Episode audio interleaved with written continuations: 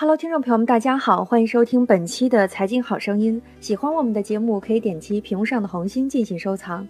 十年逆袭最终失败，美特斯邦威的教训。十一月二十一号下午，上海美特斯邦威服饰股份有限公司公告，公司董事长、总裁周成建近日提交辞职报告，申请辞去公司董事长、总裁以及董事会下设各专门委员会委员职务。周成建的长女，三十岁的胡佳佳将兼任公司董事长兼总裁的职务。周成建的下台让人甚感唏嘘。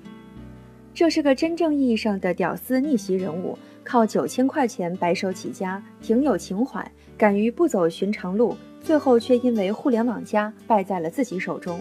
初中毕业后白手起家，建立中国休闲服饰第一品牌。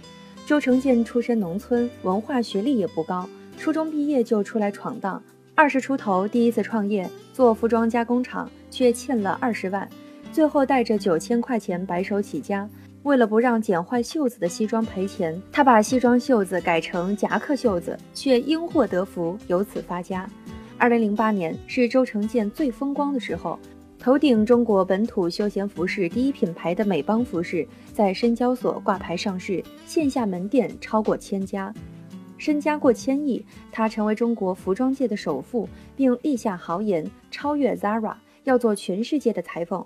此后的三到四年里，美邦持续发力，不仅逐渐打败早期进入中国内地市场的，例如真维斯、班尼路等港资休闲服装品牌，还迅速扩张。二零一二年的门店数直接达到了五千二百二十家，门店数量的增加带来了库存的难题。二零一五年的时候，美邦的库存数量已经达到了三千七百六十一万件。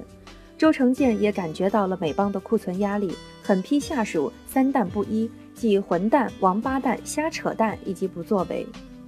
其实早在问题严重之前，周成建已经有所行动。周成建很早就对电商有所认识。二零零九年，他就建立起电商平台帮购网，率先实现了实体店内扫码消费、一店缺货全国寻货、线上购物线下退换等多项功能，形成了一个以传统网购为特点、带有一定 O2O 试水的应用场景。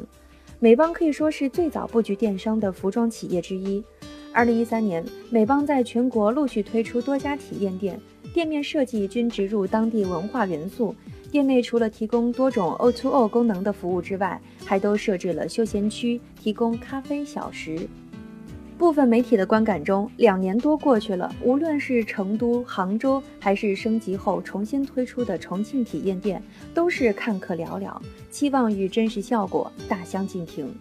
二零一五年，周成建开发了有饭 App，为了推广这款 App。不仅冠名互联网热门综艺《奇葩说》，并在2016年邀请了当红偶像李易峰做代言人。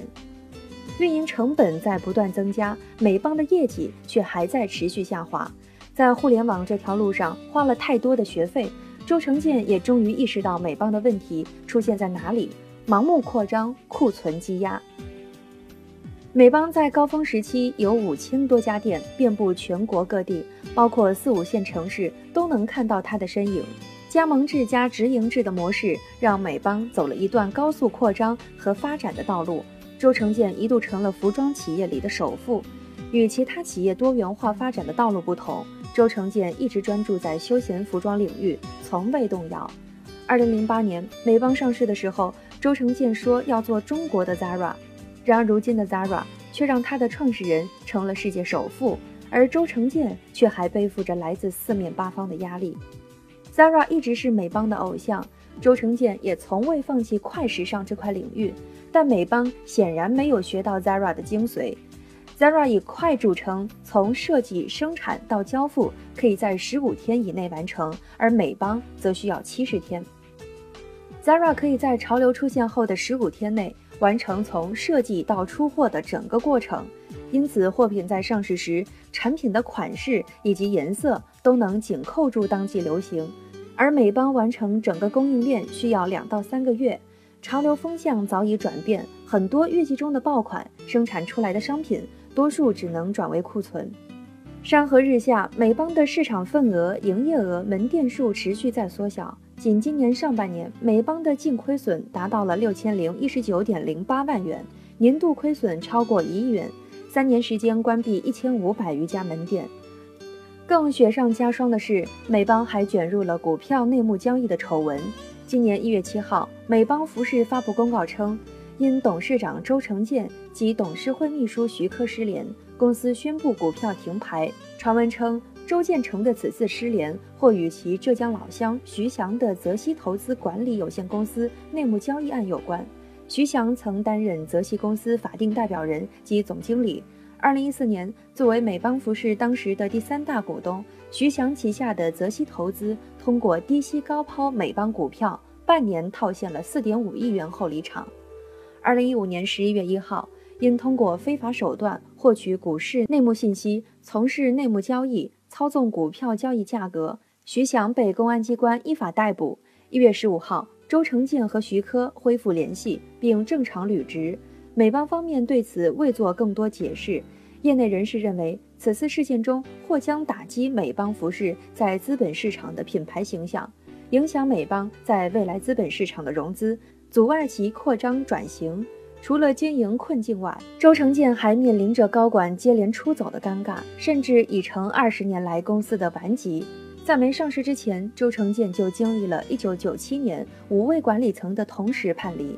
二零零二年，十九位经理人的相继离开，以及二零零四年两位副总裁离职等六次人事变动，这其中包括很多接受股权激励的高管，甚至不乏财务总监这样的重要职位。比如带领美邦发展壮大的关键人物程伟雄。程伟雄曾说：“从融入美邦，在美邦有所作为，到最终选择离开，最主要的原因是因为他和周成建的沟通出了问题。”为什么沟通出了问题呢？当年美邦重庆分公司在陈伟雄的带领下，开创了大店直营的新玩法，业绩因此风生水起。但有一年，周成建却专门派了阵容庞大的审计队伍，对陈伟雄的直营分公司进行审计。虽然审计的结果没有任何纰漏，但最终打破了总部和分公司之间的信任关系。试着想一下，陈伟雄作为一个职业经理人，为了完成公司的销售业绩，在整个服装行业都毫无参照样本的情况下，开创了新的渠道模式，又因为担心每月几百万房租为公司带来经营风险，他在很长一段时期里只能靠安眠药入睡。在顶住压力之后，创造了当年中国服装行业最大直营店经营奇迹之后。最终等到的却是总部派来的一支庞大的审计团队，他心里会怎么想？今年九月底，美邦副总裁林海洲和刘毅二人宣布辞职。自此，在二零一零年四月接受股权激励的七名美邦高管人员中，目前仅有周成建的侄子周文武仍在职。美邦的元老在胡佳佳履职前已经走得差不多了。一直以来。周成建奉行“疑人要用，用人要疑”的管理策略，几乎每个离开美邦的人都对他这种做法嗤之以鼻。过去的成功经验使得他不容易接受下属的意见。作为企业家，周成建有其敏锐的市场触觉，但却是一个没有耐心的人。从中国第一国产品牌到濒临死亡，从首富到下台，美邦犯了什么错？周成建哪里想错了？在去年年末的中国商业领袖论坛上，周成建对美邦的问题做了反思演讲，不但坦诚表示自己做错了，还深刻分析了做错的原因。以下为演讲的原文：并不是互联网抛弃中国民族企业，何为初心？我在十一月九号参加总理主持的经济座谈会上，作为一个企业代表人做了这样的发言：今天，互联网是生活和生产不可缺的要素。但我们也要看到，互联网为社会和消费者带来的是转移，还是增值或增量？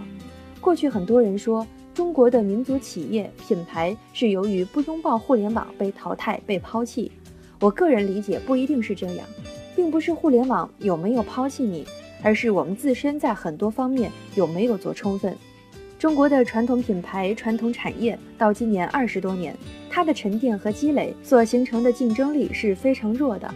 我认为这个时候，作为对循环经济的支撑，国家需要更多的民族品牌、民族产业的崛起，而消费者则更需要有高品质、高形象的产品用来体验。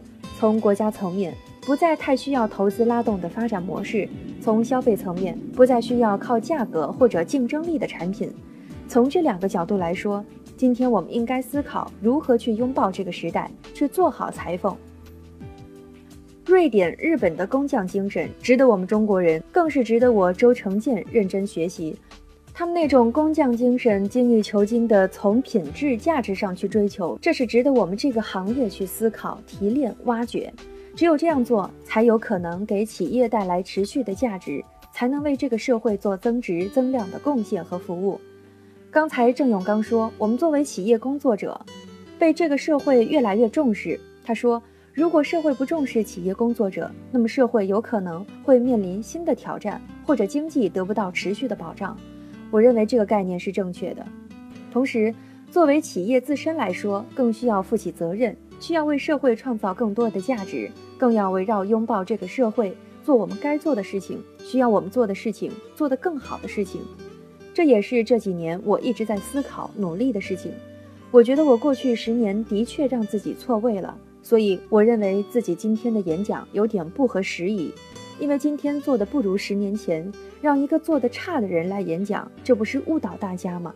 但是我想，如果今天是差的，但有可能让明天比今天更好。就如刚才季琦说，每个人都要弄清楚自己是谁，我是谁，从哪里来到哪里去。我觉得我过去十年的确让自己错位了，让自己出轨了，没有专心专注围绕这个产业专业。真正用工匠精神做好一个裁缝，所以被市场抛弃。